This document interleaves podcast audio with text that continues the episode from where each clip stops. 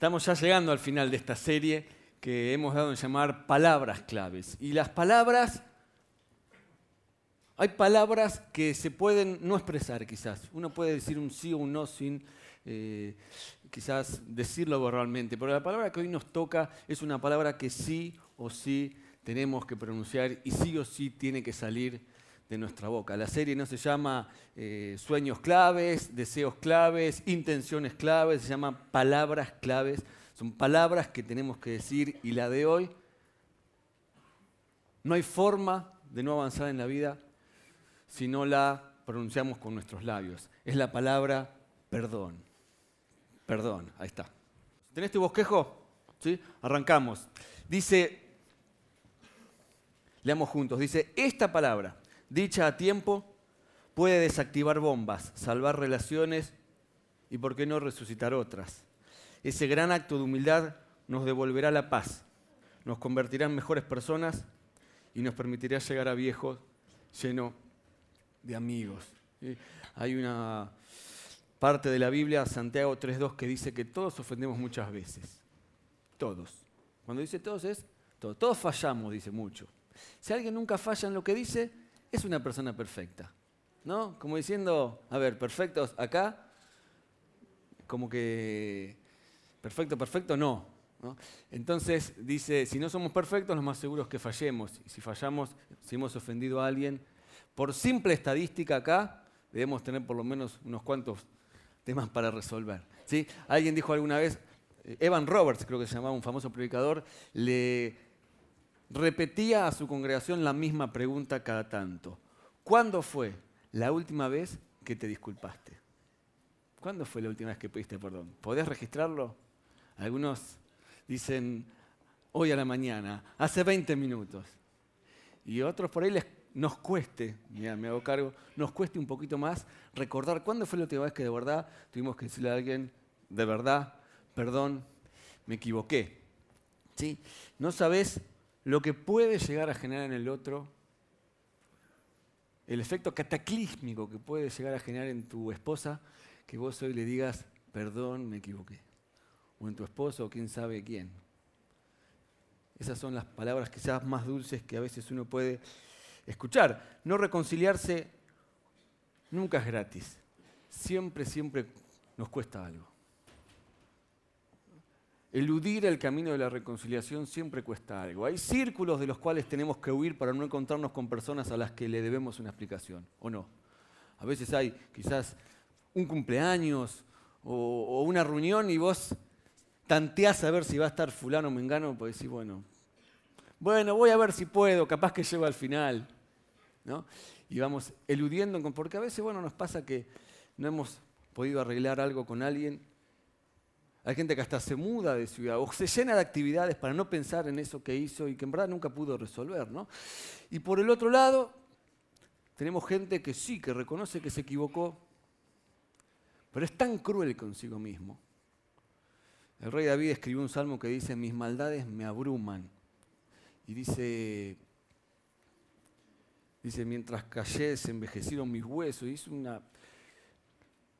y a veces la culpa nos enferma. Y sabemos que nos equivocamos, pero por alguna razón no nos animamos a pedir perdón y nos castigamos a nosotros mismos.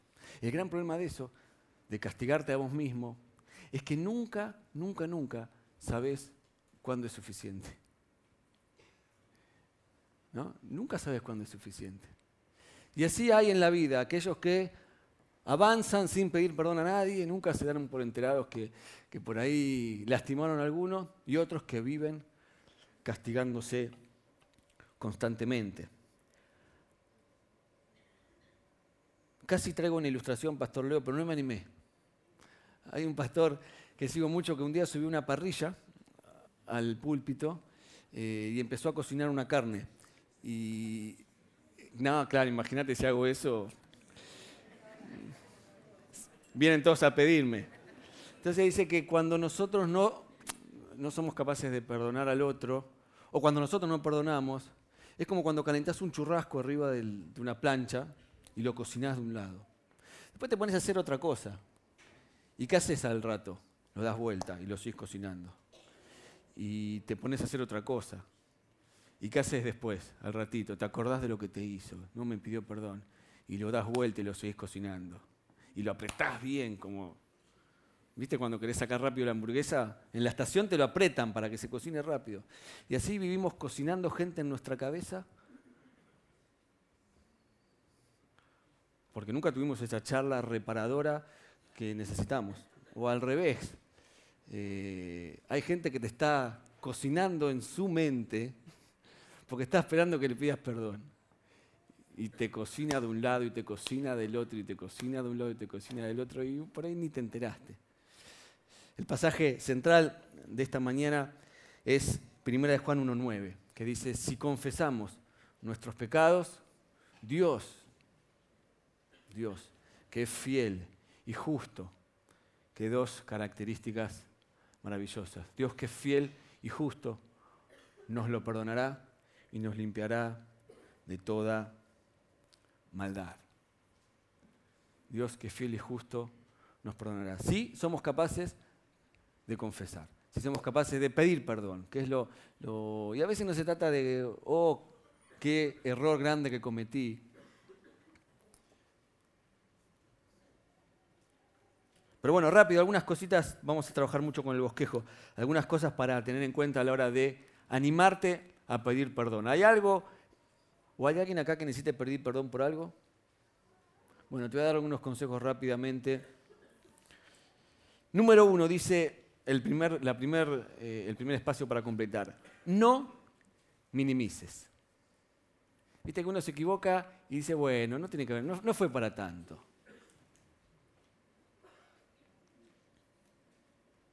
No era para tanto. Y empezamos a negarlo. ¿eh? Decimos, era un chiste. Era un chiste, no te puedes enojar por eso. Pero el otro se enojó de verdad, por un chiste. Y dice, bueno, no es para tanto. Y le bajamos el precio quizás a lo que hicimos. Dos, no, perdón, eh, perdón, dice ahí sin minimizar o racionalizar. A veces no minimizamos, no, bueno, no fue para tanto, pero empezamos a racionalizarlo. Racionalizar es decirte a vos mismo mentiras racionales. Le pegué. Pero bueno, no me quedaba otra, si no me pegaba él y me mataba. ¿No? Por ejemplo. O empezamos a entretejer argumentos y ponerlos uno arriba del otro para hacer cualquier cosa menos pedir disculpas. Eso es racionalizar, decirte mentiras racionales a vos mismos que tu mente cree, pero tu corazón quizás no. Porque, sinceramente, si no fuera para tanto, ¿Te dolería como te duele? En tu corazón eso no funciona. O a veces lo que hacemos es naturalizar. Eh, dice el dicho, si no puedes contra algo, únete. Entonces, sí, me equivoqué, hice esto, bueno, no está tan mal. Y bajamos nuestro estándar. Y tratamos de creernos a nosotros mismos que al final eso está bien. No, eso es mentirse a sí mismo. Y la idea de esta mañana es que no, nos sinceremos y digamos, sí, fui yo. Me equivoqué. ¿Qué estoy diciendo que no está mal, pero en verdad me estoy engañando? ¿Qué estoy diciendo que no está mal, pero en verdad me estoy engañando? Dijo un filósofo alguna vez que, por eso yo te animo a que si hay algo que reconoces que está mal, lo escribas. Dijo Francis Bacon, creo que se dice así, que la lectura nos hace personas amplias. La escritura nos hace personas precisas. Y quizás llegó el tiempo de poner el nombre y apellido a eso que hiciste, levantar un teléfono y decir, perdón, me equivoqué. Entonces, número uno, admitirlo, hacernos cargo. Fui yo, listo. Número dos, tomar la iniciativa. Tomemos la iniciativa. El tiempo no cura las heridas. Y lo más importante que sucede cuando nosotros cometemos un error es lo que pasa en los minutos siguientes. Y nos engañamos a nosotros mismos pensando que el tiempo alguna vez va a curar y nos creemos, bueno, esto ya pasó, ya pasó, no, no hace falta hablarlo. Lo que importa es lo que hagas justo después de que ocurra la ofensa. A veces lo mejor que puedes hacer es tener lo que yo llamo una charla telefónica, una conversación o una llamada ganadora. Sentís que te equivocaste, llamás por teléfono a la persona. Generalmente pasa eso, hoy nos peleamos por WhatsApp, nos decimos de todo, y a veces con un llamado arreglamos todo. Y decís, mira, me parece que estuve mal, te pido perdón. Tomamos la iniciativa. Voy rápido para no retrasarme. Sé sabio o seamos sabios. Tenemos que elegir las palabras correctas y el tiempo correcto. Una sugerencia gratis. No intentes arreglar todo en Nochebuena, por ejemplo. No, es el mejor día para arreglar. Tenés 364 días más para arreglarlo. A veces uno no te ves con ese familiar hace un montón y querés arreglar todo justo ese día. O una técnica que usé hace mucho tiempo antes de, convertirme era pasillar a las personas. Los agarrás en el pasillo. Claro, rápido. Perdóname, perdóname. Y te vas. En vez de tener el encuentro que tenemos que tener con esa persona cara a cara, hablarlo personalmente, no por WhatsApp, usar las palabras correctas en el momento correcto. Próxima sugerencia, no lo arruines o no lo arruinemos con excusas. La típica frase, perdóname, es que me hiciste enojar. Que es como decirle, vos tenés la culpa de que yo tenga la culpa.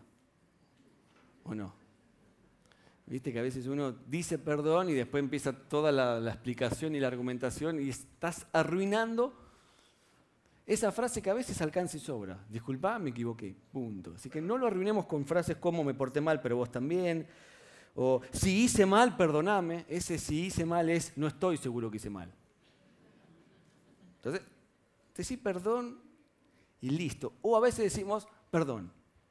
Y no decimos por qué, porque nos cuesta verbalizarlo. Yo a mis hijas les estoy enseñando a decir perdón. ¿Perdón por qué? ¿Por qué?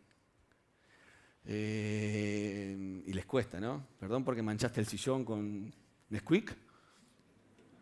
Sí, eso. A ver, decilo. ¿Soy muy estricto o no?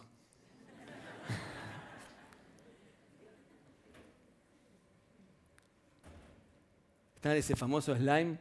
No sé si ustedes tienen hijos adolescentes es como una pasta que se hace, mezclan eh, plasticola con jabón de lavar, viste que está carísimo. Entonces hacen una masa rara y te llenan la casa de eso. Perdón, ¿por qué? Porque manchaste el sillón nuevo a mamá. Ok, fenómeno. Te perdonamos, hija, te queremos. Decilo por qué.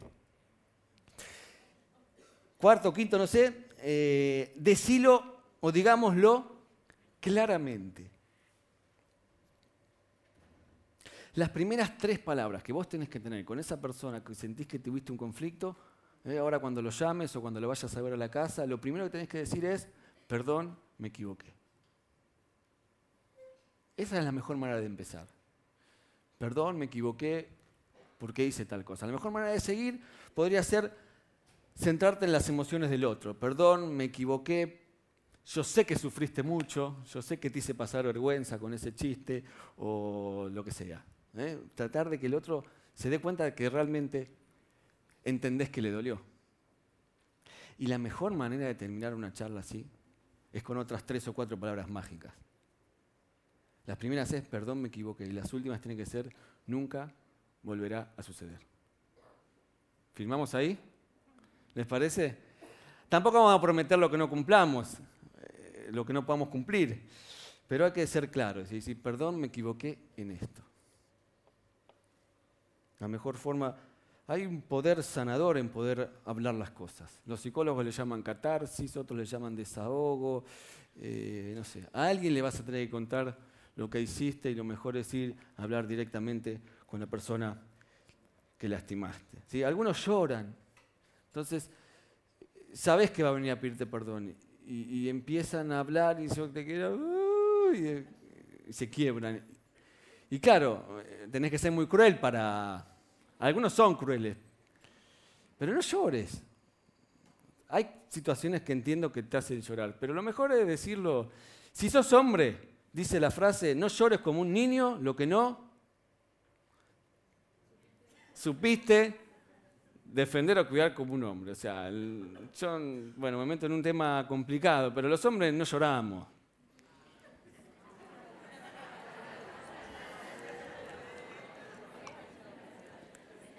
Perdón. Si tenemos, perdón, no lloremos, digamos la cosa, me equivoqué y punto. No porque a veces una cosa es el arrepentimiento, otra cosa es la manipulación. Y hay gente que viene y con el llanto por ahí te manipula. No digo nada. Igual esto es un pensamiento personal mío, no refleja... Y por último, último consejo, si fuiste capaz de reconocerlo y admitirlo, si elegiste el momento oportuno y lograste sacar de adentro esas tres palabras mágicas, perdón, me equivoqué, eh, sé que estuve mal y nunca más va a volver a suceder, lo último que tenés que hacer, lo que tenemos que hacer es tratar de arreglarlo. ¿Hay alguna manera de arreglar lo que hiciste? Porque es fácil pedir disculpas, pero bueno, eh, te prestaron la máquina de cortar pasto, te la devuelven rota, perdóname, no que perdoname. En mi barrio dicen que el que rompe, y eso es, en la Biblia también es así. Es más, la ley judía dice, el que rompe paga y además tiene que agregar la quinta parte. Eso está en Deuteronomio, creo. Le habla, es la mm, restitución, la doctrina de la restitución. Dice, si alguien, bueno, hay toda una explicación para la época, ¿no? Si a alguien se le pierde un animal, no habla de máquina de cortar pasto. Dice, tiene que agregar la quinta parte. Ah, a veces se puede, a veces no. Yo contaba en el primer servicio un campamento que los líderes de adolescentes se les ocurrió cerrar el juego con un fuego artificial de esos que, las famosas tortas, cuando salió el casero endemoniado. Claro, no había forma de pararlo porque eran como 150 tiros.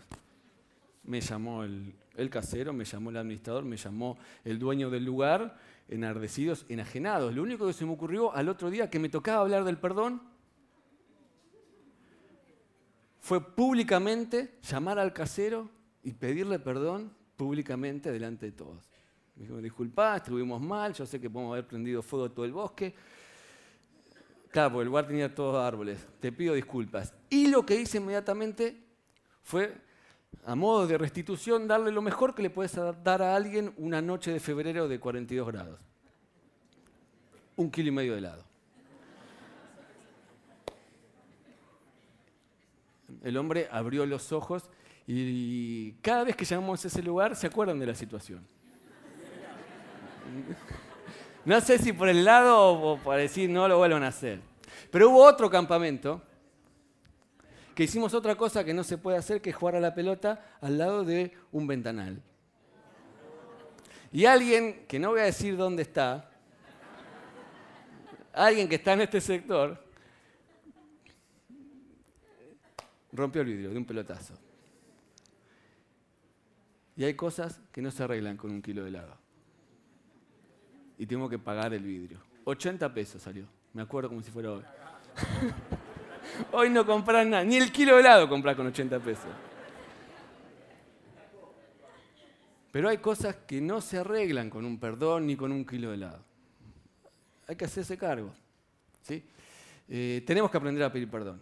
Tenemos que hacernos cargo, ir para adelante y confiar en que el Señor nos va a respaldar. ¿sí? Eh, perdón es divino, perdonar, pedir perdón es divino y Dios nos va a respaldar. Quiero mostrarles rápidamente, perdón, decirles esto, enfatizar esto. Dicen que errar es humano, perdonar es divino, pero pedir perdón también es divino.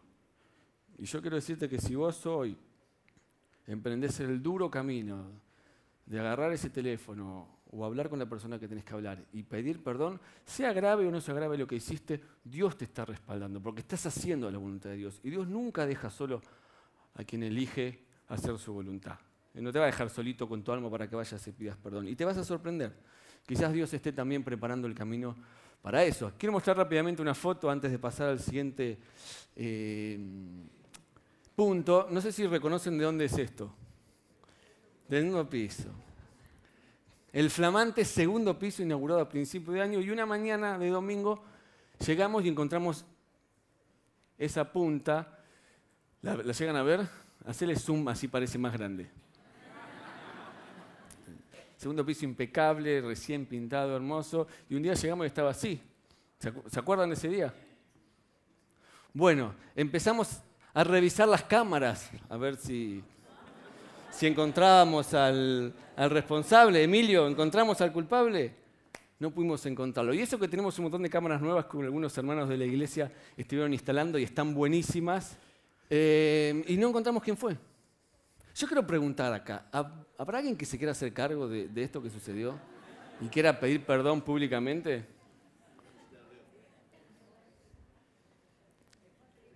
¿No? Yo puedo estar dos horas predicando. Puede estar el pastor Leo que predica mucho mejor que yo, es el que predica todos los domingos. Si nos visitas la primera vez, diez mil veces mejor que yo. Puede estar predicando acerca de esto y nadie acá va a levantar la mano y va a decir fui yo. ¿Saben por qué?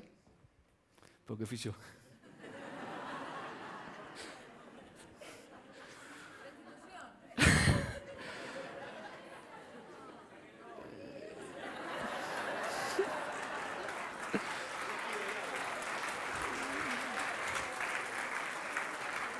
Hay unos acá, lo encontramos, están felices. No busquen más, fui yo, fue un sábado a la noche sacando una mesa. Lo que pasa es que la estaba sacando, justo vino alguien y me habló y... No, pero de en serio. Además, pará, yo tenía que haber estado predicando ese sábado a la noche. ¿Qué estaba yo corriendo la...? Ah, no, claro, acá todos hacemos todo. No hay excusa que Y yo empecé a racionalizar y digo, ¿lo digo, no lo digo, lo digo, no lo digo? Vamos a ver si pasa, dije. Y dije, bueno, los albaniles están en obra, capaz van a pensar que fue un albanil. Es verdad. Y dije, bueno, tal vez no es tan grave. Al fin y al cabo hay cosas peores. No mate a nadie. Y ya saben que yo, yo dije, esto seguro, yo no digo nada, ¿quién lo va a arreglar en la semana? El pastor Emilio, seguro. Seguro que Emilio lo arregla y no se entera nadie. Y ahí empecé a racionalizar y a decirme mentiras y a hacer todo lo posible para no dar la cara hasta este día de hoy que no puedo seguir viviendo sin decir, fui yo, pido disculpas públicamente. ¿Eh? La culpa te La culpa no me deja dormir, mira. Mira la cara que tengo, las ojeras que tengo. Y lo reconozco y pido disculpas públicamente. No prometo arreglarlo porque lo puedo dejar peor. Tengo otras virtudes eh, que no son precisamente mampostería y esas cosas. Pero bueno, aprovecho, pido disculpas. Yo sé que Dios me va a respaldar, que voy a conservar mi... y lo mismo hará por vos, ¿sí? si te animás a hacerte cargo de tus errores. Eh, quiero avanzar rápidamente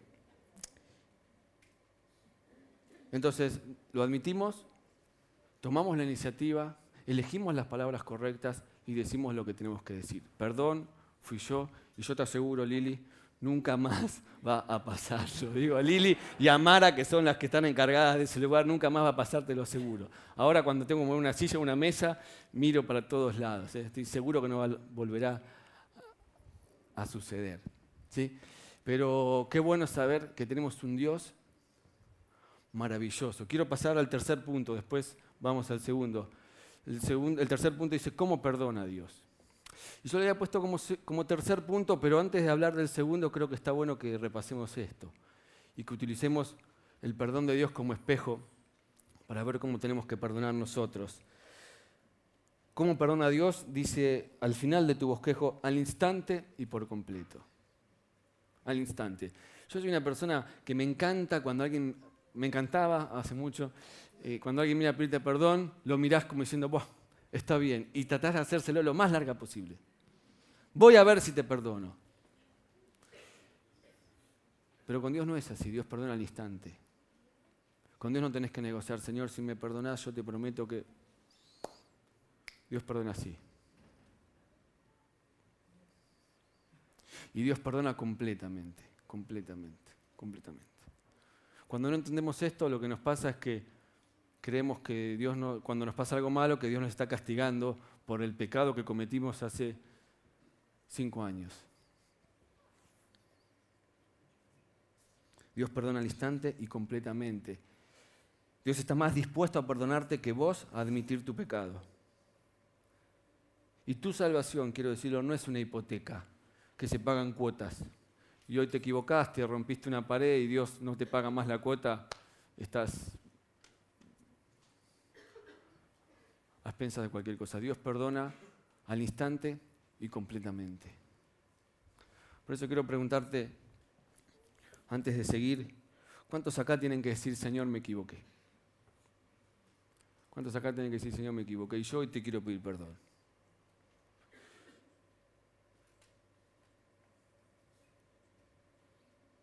Me empeciné en un camino que no era el correcto. Algunos hasta nos enojamos con Dios porque no nos responde, porque no nos dio lo que queríamos. Y quizás haya entre nosotros alguien que hoy está enojado con Dios. Y una buena mañana para que le diga, Señor, la verdad, perdóname. Me equivoqué.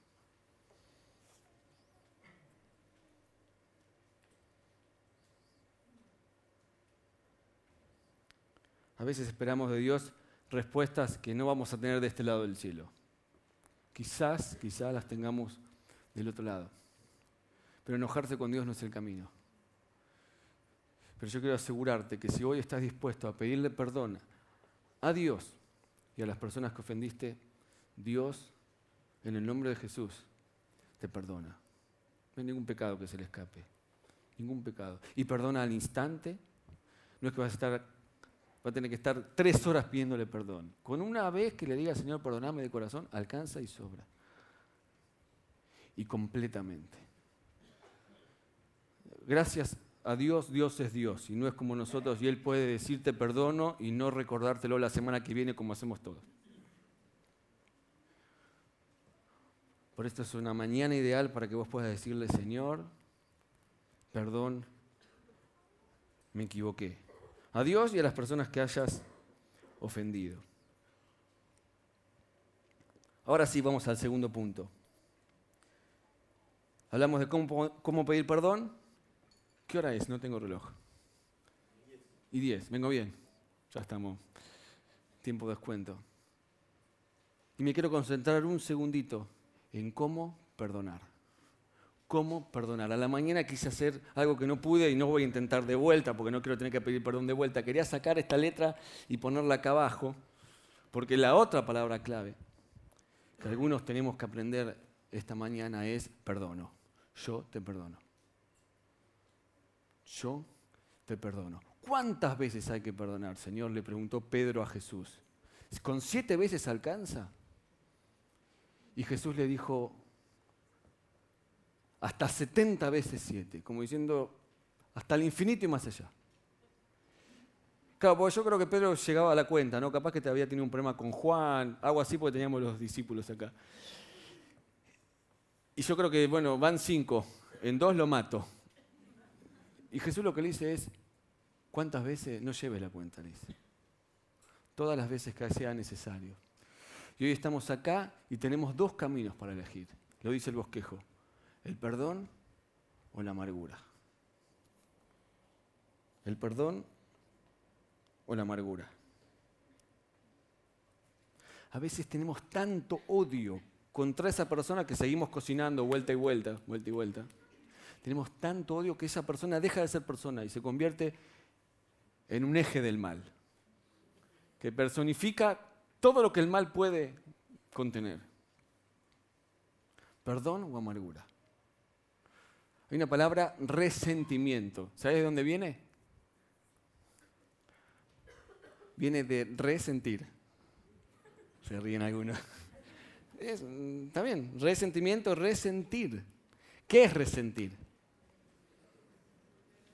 Volver a sentir.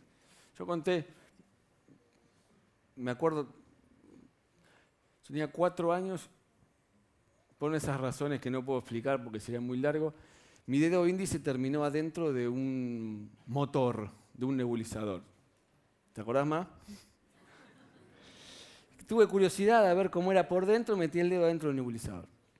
Imagínate, los nebulizadores de antes, automáticamente sangre por todos lados. Lo que me acuerdo claramente es mi mamá bajando rápido las escaleras, llevándome a la clínica Otarán, que estaba acá a dos cuadras, que era y el médico tratando de salvarme el dedo de reconstruir el tejido de la piel. ¿no? Eh, por suerte me salvaron el dedo. No sé si, capaz que nunca lo notaron. Ven que está torcido. ¿no? Y tengo una cicatriz que va de acá para allá, la uña un poco más grande. Me salvaron el dedo, gracias a Dios puedo escribir, puedo atajar, me puedo agarrar, me puedo pelear si hace falta. Pero no sé por qué razón, pero durante muchos años, muchos años, cada invierno, a la mañana cuando hacía frío, el dedo se hinchaba, la herida se volvía a abrir y la sangre volvía a salir. Y yo volvía a sentir lo que me había pasado esa fatídica noche que me estaba nebulizando. Eso es resentimiento. Volver a abrir una herida que está cerrada para volver a sentir lo mismo que sentiste la primera vez. vos decís, oh, qué...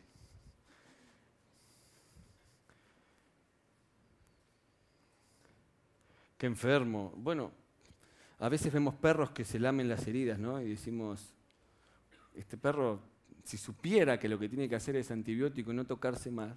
Pero me doy cuenta que los seres humanos no somos muy diferentes a los perros. En ese área nos encanta ir y volver sobre nuestra herida, ir y volver sobre nuestra herida, y volver a abrirla cada tanto y volver a sentir lo que nos pasó. ¿Estoy mintiendo? Eso es resentimiento. Y vos y yo tenemos dos caminos para elegir.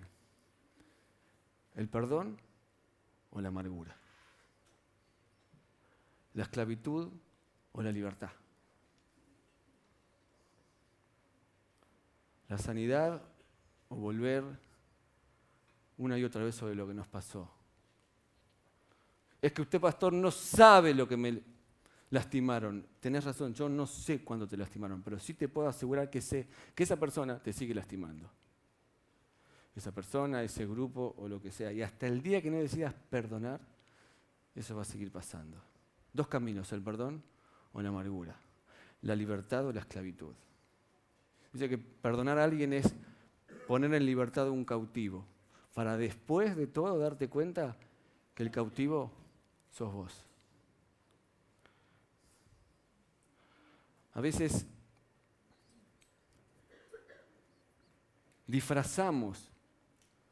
O sea, ustedes van a por el giro entre la esclavitud y la libertad. Yo elijo todos los días entre la esclavitud y la libertad. ¿Y saben qué termino eligiendo? Probablemente lo mismo que muchos acá, la esclavitud. Y la vamos a disfrazar con palabras como límite, precaución, cuidado, o frases que quedan re lindas como el que ve, el que se quema con leche. Pero en el fondo todo tiene el mismo nombre, esclavitud porque seguís acordándote de eso y te sigue haciendo daño y seguís viviendo como un esclavo. Hasta que no digas yo perdono de una buena vez y para siempre. Escuchaba un pastor hablando de esto y decía que a veces la forma de hablar nuestra incluso denota que no queremos pasar página. El pastor le habló la otra vez sobre la palabra suficiente y de la importancia de pasar página de una buena vez, de dejar de manejar por la vida mirando por el retrovisor y mirar hacia adelante y decirle que no a lo que nos hace daño. Basta, se terminó. Hay gente que dice, mi ex, mi ex, tu ex, ¿es tuyo todavía? Es mi ex. Bueno, tranquilo, es tuyo, nadie te lo va a sacar. No pasa nada, tranquilo, sí, sí, es tuyo todavía. Y hablan con una posesividad que no es más tuyo, no es más tuya. Y tenés que perdonar para seguir avanzando. Somos mucho más proclives a recibir lo nuevo de, de Dios. O sea, queremos que Dios nos dé cosas nuevas, pero no estamos dispuestos a que nos saque las cosas viejas. Vengan los músicos, ahora sí estoy terminando. Hay una frase que me gusta que dice, uno no se sana para poder perdonar, uno perdona para poder ser sano. Lo digo de vuelta. Uno no se sana para poder perdonar. Uno perdona para definitivamente algún día, si no es en ese momento, ser sano. Dice el bosquejo, dos razones para perdonar. Que Dios nos perdonó, eso es verdad. ¿De cuántas cosas Dios te perdonó? Hay toda una historia, ya no tengo tiempo para, para mencionarla, búsquenla en sus Biblias o si nos visitas, buscala en Google porque está por todos lados, que se llama la parábola de los dos deudores. Y que habla un poco de eso, de que vos y yo somos incapaces o no queremos perdonar al otro cosas que nos hizo y nosotros hemos hecho cosas peores quizás. O hemos hecho un montón de otras cosas y Dios ya nos perdonó. Y yo te digo algo, si Dios te perdonó algún pecado, a veces miramos a Dios y le decimos, Dios, todo bien, todo muy lindo, pero yo no te puedo hacer caso, yo no lo voy a perdonar. Y ahí haría falta que Dios saque el organigrama del bolsillo y diga, bueno, te recuerdo, yo soy Dios y yo sé que es lo mejor para vos.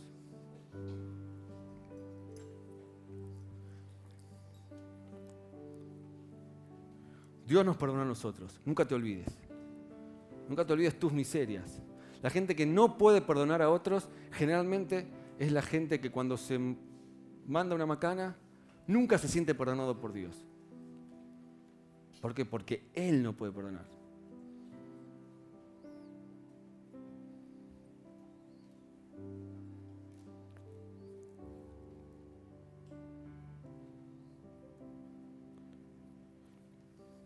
Y por el contrario, cuanto más perdonás a los demás, más fácil es recibir el perdón de Dios. Y por último dice ahí, perdonamos porque Dios nos perdonó y perdonamos porque Dios a su tiempo hará justicia. Y dice, en la cruz o en el infierno, dice. Yo te quiero animar en esta mañana que vos le dejes la justicia a Dios, te corras del medio y le delegues la justicia de eso que te sucedió a Dios. Quizás hoy tengas que perdonar a gente que hasta se murió. Mira lo que te digo. Gente que no está. Gente que se fue a la tumba sin reconocer que te lastimó. Pero no estás solo, ¿eh? Jesús también le pasó lo mismo. Cuando fue a la cruz, se borraron todos, los dejaron solos, después resucita, todos le pidieron perdón, menos quién. Judas. Jesús también tiene algunas relaciones inconclusas sin resolver. Pero como bien nos enseñaba el pastor Leo la otra vez, para que haya reconciliación hace falta dos personas, pero para que haya perdón con una alcanza. Y vos hoy podés decir perdón a esa persona y se terminó y dejás de ser un esclavo de lo que te pasó y dejás de condicionar tu futuro por tu pasado y empezás a ser feliz de una buena vez. ¿Sí? Cerra tus ojos, quiero terminar. Quiero orar. Lo primero que quiero hacer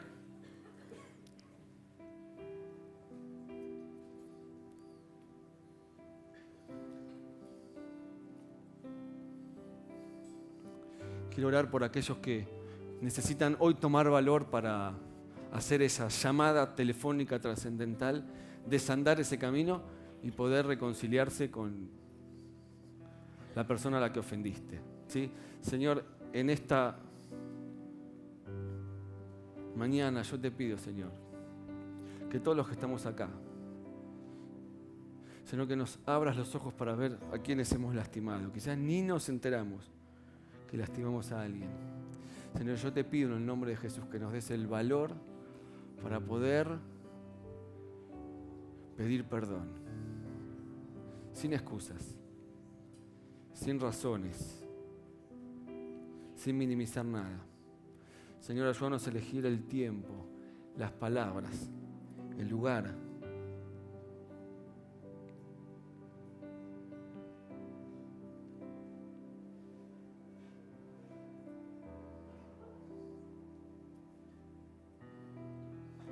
Señor, oro también por aquellos que hoy necesitan ser libres y perdonar definitivamente.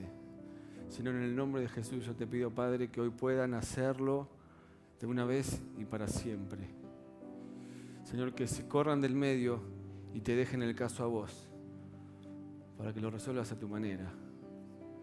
Señor, te pido que se termine la amargura y que todos los que están acá puedan dejar de ser esclavos de esa persona que alguna vez lastimó. Esa gente que tanto nos ha sacado y nos sigue sacando cosas. Así que te animo a que estás, estás ahí sentado, repitas en el nombre de Jesús, yo perdono a...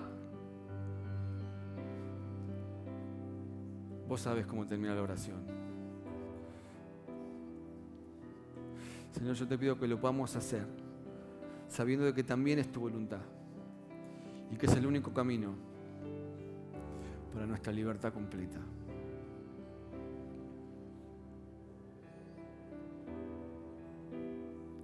Amén. Manténganse con los ojos cerrados un minuto más. Yo quiero preguntar si hay alguien que nos visita por primera vez o hace un tiempo y nunca, nunca, nunca hizo la oración de fe.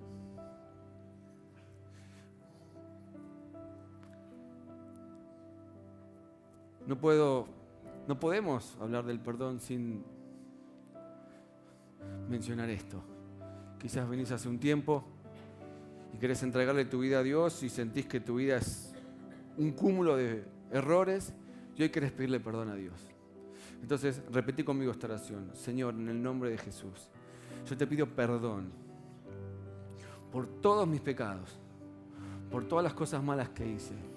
Señor, yo te doy gracias porque tu gracia es abundante, porque nos perdonás al instante y por completo. Yo quiero seguirte, entregarte mi vida, Señor, y que lo cambies todo. Señor, me arrepiento por todos mis pecados y me arrojo a los pies de tu gracia, con la certeza de que me vas a hacer libre. En el nombre de Jesús. Amén. Dios te bendiga, Dios te ama, esta iglesia también. Terminamos eh, adorando. Yo quiero hacer una última oración, perdón, por aquellos que levantaron su mano. Yo en el nombre de Jesús los bendigo, Padre Santo, te pido que tu Espíritu Santo entre en sus vidas y los cambies por completo. Son hijos tuyos a partir de esta mañana y hay una nueva vida para cada uno de los que abrieron su corazón a vos, Señor. Gracias, Padre, una vez más por perdonarnos infinitamente. En el nombre de Jesús. Amén, amén y amén.